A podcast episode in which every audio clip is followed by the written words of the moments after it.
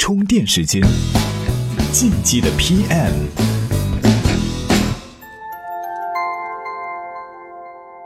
干成了才叫事儿，伟大的都是熬出来的。大家好，欢迎收听进击的 PM。我们在用的社交产品，它的存在啊，可是解决了很多单身狗的刚需，特别是在约炮方面，提供了很多的想象空间。很多人想约却又不敢约，或者说约了，其实又不想他人知道。加拿大就有这样一家婚外情交友网站，为已婚人士提供交友约会的服务，已经有了三千七百万的用户。他们的口号是“人生苦短，及时行乐”。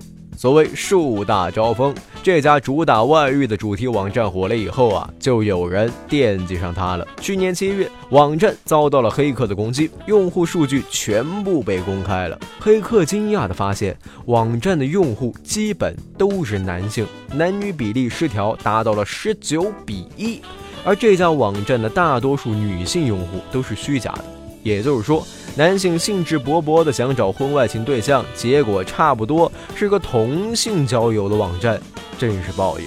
可是话说回来啊，按理说这样一个满足了用户想说不能说的刚需产品，为什么最后会成为一个失败的骗局呢？做社交产品应该怎样把握用户的色欲呢？今天我们就聊一聊这个话题。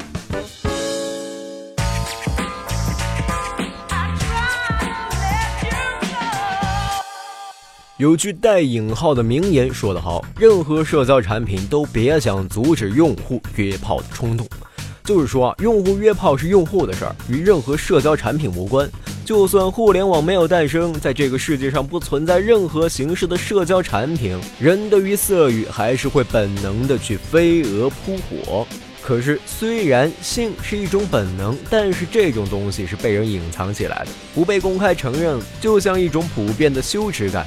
在网络上，作为用户的人会比现实生活中的人要自由一些，因为人啊，在现实生活中会受到道德和伦理的束缚，这种束缚会把色欲压抑在用户的心里。所以，社交产品，尤其是泛社交产品，在设计用户的心理模型时，就要考虑到色域。但是啊，产品关于用户色域的包容性呢，一定得是隐性的。产品啊，不能把匹配性伴侣当做一个公开的功能。但尽管明白了这一点，现在市场上直接和性挂钩的产品都被市场淘汰掉了，并且是不具备任何程度上的用户平衡的。女性用户不会选择这样一款产品，就像前面我们提到的国外婚外情交友网站啊，名字有点长啊，我们姑且叫它 A 网站。黑客攻击 A 网站是因为他们认为 A 网站虚假宣传，估计啊是黑客团队里边有人没有约到性伴侣，恼羞成怒黑了这个网站。按照产品的逻辑来讲，色欲作为普遍存在的生理和心理现象，应该不分男女，产品用户男女比例应该是一比一才对。然而在 A 网站中，男女比例竟然失衡啊，达到了十九比一。那同样有着刚性需求的绝大女性用户，并没有选择这样一个平台，很多产品经理会感到非常惊讶。但是啊，在产品心理学中，虽然出乎意料，但也在情理之中。这是产品逻辑成立，但用户心理逻辑不成立的典型谬误。这也是由于产品人和公司高层的阅历不足造成的。我们来分析一下，它在用户心理的逻辑上为什么不成立呢？A 网站作为一个有典型特征的事物，尤其涉及到性这个敏感话题，男女的世界观和心理模型就有很大差异了。男人不能原谅女人身体出轨，女人不能原谅男人精神出轨。男人更注重女人的身体占有，女人更看重对男人心灵的占有。这就说明啊，男人处在强势和开放的立场，而女性处在保守和弱势的立场。这种不一致的看法是导致某些产品注定失败的原因之一，而这些产品通常是和性直接挂钩的，他们不会取得成功，因为啊，约炮经济是立足于男性心理和思维，忽略女性观念的一种站在用户心理极为不对称的产品。关于约炮经济产品的情景体验，我们来听一听今天的充电贴士。充电贴士。清一色的男性用户对一个女性用户展开各种简单粗暴的约会手段，只为满足自己贪婪的生理需求。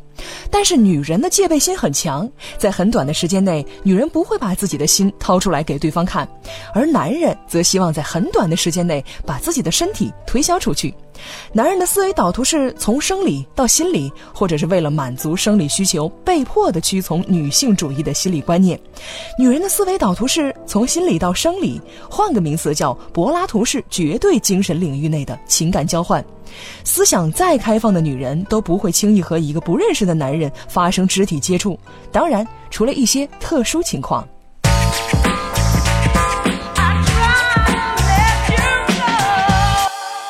黑客所爆出来的数据啊，就是一种女性用户的思维方式体现。而这些直接定位在寻找性伴侣的 A 网站产品，忽略了女性用户希望得到的心理上的需求。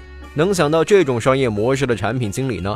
看样子啊，是个没谈过恋爱的人。依照女性的心理特征，这些充斥着不和谐气息的产品气质不会对他们产生任何吸引力。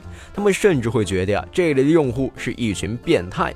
社交产品是绝对不会缺乏男性用户的，而色欲驱动作为主导地位所支配的男性动物，在选择任何社交产品的时候，也为了满足这种性质而去。只不过呀，其表现出来的是一种模棱两可的感觉，而女性用户沉醉于对和谐氛围和心灵之爱的索取。虽然色欲作为本能驱动也存在他们的生理范畴，但这种驱动并不占支配地位。所以啊，想要把社交产品做大，必须啊把定位从男性思维主导的肉欲的需求转移到对女性心灵之爱的需求上来。得女性者得天下。当然，约炮经济只是一个典型的案例。那些产品的逻辑成立，站在用户心理层面就失效的产品呢，比比皆是。可怜的呀，是某些团队根本就不知道问题错在哪儿，就像约炮经济泡沫破碎的启示一样，各个领域多少会存在类似的问题，害团队与无形。今日关键词。作为人们最原始、最本能的生理需求，色欲一直是社交产品的热点。从早期的书籍、短信，到后来的视频观看，再到互动聊天，一直都屹立不倒。据说，因为色欲是自发传播的有效途径。那么这一点对我们去做社交产品有怎么样的启示呢？最后推荐的这篇文章里和您讨论了这方面的话题。您只要在充电时间的微信公众号里边回复“社交产品”这四个字，就能收到这篇文章了。本期节目观点来自创业邦专栏作者魏汉卿，再次感谢创业邦授权充电时间使用他的文章和观点。本期节目由勒布朗企划编辑，Loud News 老彭监制。感谢您的收听，我们下期再会。会员一分钟。大家好，我叫 Kevin，我是在深圳从事电子商务操盘工作的，呃，有过在多个品类、多个品牌在天猫和京东年销售过千万的一个经验。个人比较擅长于店铺运营、品牌推广，还有团队管理。如果有对电子商务这一块比较感兴趣的人，欢迎加我的微信，也欢迎到充电时间俱乐部，呃，找我，谢谢。如果你想像他们一样在充电时间的节目里自由表达，欢迎加入我们的社群一探究竟。加入方式请关注微信公众号“充电时间”进行探索。